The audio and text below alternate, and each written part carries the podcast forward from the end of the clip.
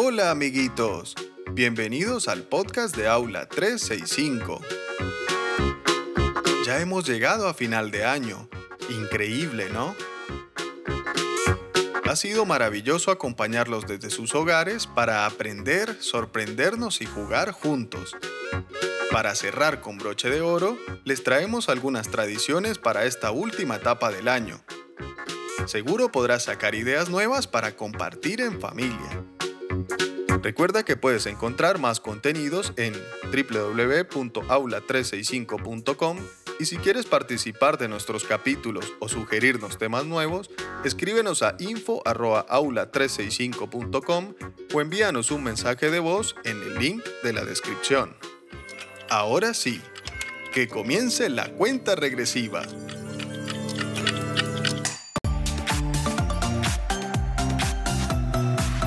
Divertidas, tenebrosas, religiosas y extrañas. Hay muchísimas maneras de despedir el año. ¿Quieres acompañarnos a conocer algunas de ellas? ¡Vamos!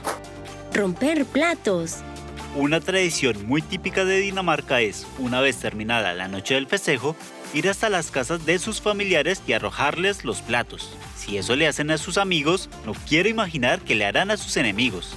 Aunque no lo crean, ellos consideran este acto como una muestra de afecto. De esta manera les demuestran sus buenos deseos para el próximo año. Ni pienses en tocar mis platos. Vestirse de lunares. En Filipinas hay una linda forma de celebrar la Nochevieja. Hay un código de vestimenta que debe ser respetado. Vestirse a lunares. ¿Lo puedes creer? Se dice que de esta manera se podrá traer dinero en el próximo año. Mmm, qué bien me vendría un poco. Los lunares son asociados con las monedas porque tienen la misma forma. Y lo que no puede faltarte es un bolsillo, sino donde guardarás el dinero. Me quedé pensando, cuantos más lunares tenga mi ropa, más dinero tendré. De todas formas, ya sé cómo me vestiré en estas fiestas. Pasear con maleta. Una vez que el reloj marca las 12 en punto, es momento de poner los rituales en acción. En Colombia, por ejemplo, para tener un año repleto de viajes, solo tienes que agarrar tu maleta y salir a dar una vuelta por la manzana de tu casa. Es muy común cruzarte con tus vecinos y sus maletas en pleno paseo. Esta costumbre también se hace en otros países de Latinoamérica. Parece que todos compartimos el mismo deseo de poder conocer otros pueblos y culturas. No puedo creer que fuera tan fácil tener un año lleno de viajes, y yo que me la pasaba ahorrando. Ahora solo esperaré el año nuevo, prepararé mi equipaje y chao. Visitar el cementerio.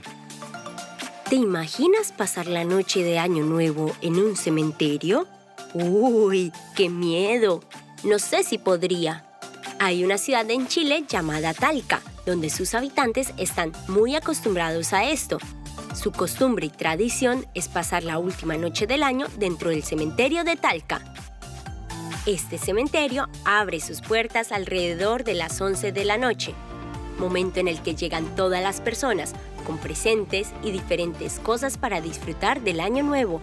Lo que ellos más quieren es pasar esa festividad con sus seres queridos que ya no están en este mundo para recordarlos y sentirlos cerca. Cuando suena la campana y el año nuevo comienza, ellos llenan el lugar de velas, flores, cotillón y destapan botellas para brindar. Es toda una fiesta donde el más allá y el más ahora se juntan en un solo lugar. Mesa de dulces. Esta tradición argentina en realidad es europea. Es que los inmigrantes de diferentes países aportaron con sus costumbres y así se formó esta sabrosa tradición, con un poquito de aquí y un poquito de allí. Por ejemplo, el pan dulce fue inventado en Milán. Se dice que en la fiesta navideña que ofrecía el duque de Milán al cocinero se le quemó el postre. Como no podían dejar a los invitados sin ningún dulce, el cocinero y su ayudante empezaron a inventar una receta con sobras, miel y frutas confitadas.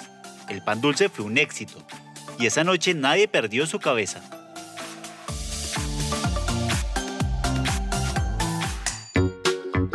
Recuerda acceder al enlace en la descripción para que puedas descubrir más contenidos asombrosos.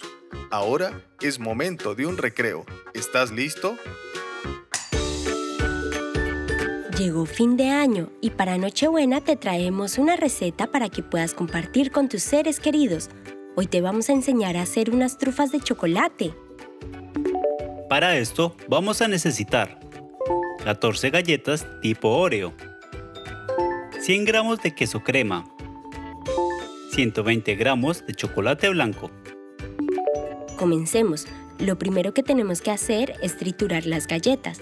Podemos colocarlas dentro de una bolsa de plástico y aplastarlas con un rodillo o de la forma que mejor te parezca. Seguro que tienes tu propio truco. Lo importante es que se queden bien trituradas. Una vez que estén listas, añadimos los 100 gramos de queso crema. Lo revolvemos muy bien hasta que quede una mezcla uniforme. Enseguida, lo metemos a la heladera por una hora. Cuando la masa esté fría, tomamos porciones con una cuchara y hacemos bolitas. Cuando terminemos de hacerlas, las colocamos en el congelador durante media hora. Por otro lado, vamos a fundir el chocolate en un recipiente a baño de María. Las sacamos del congelador y las cubrimos con chocolate. Dejamos en un plato a que se enfríen, se sequen y voilà. Tenemos unas deliciosas trufas de chocolate. Luego cuéntanos en el enlace de la descripción cómo te quedaron. Eso es todo por ahora.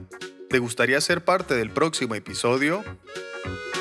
Envíanos un mensaje de voz en el link de la descripción o escríbenos a info.aula365.com y cuéntanos si tienes alguna tradición de fin de año que quieras compartir.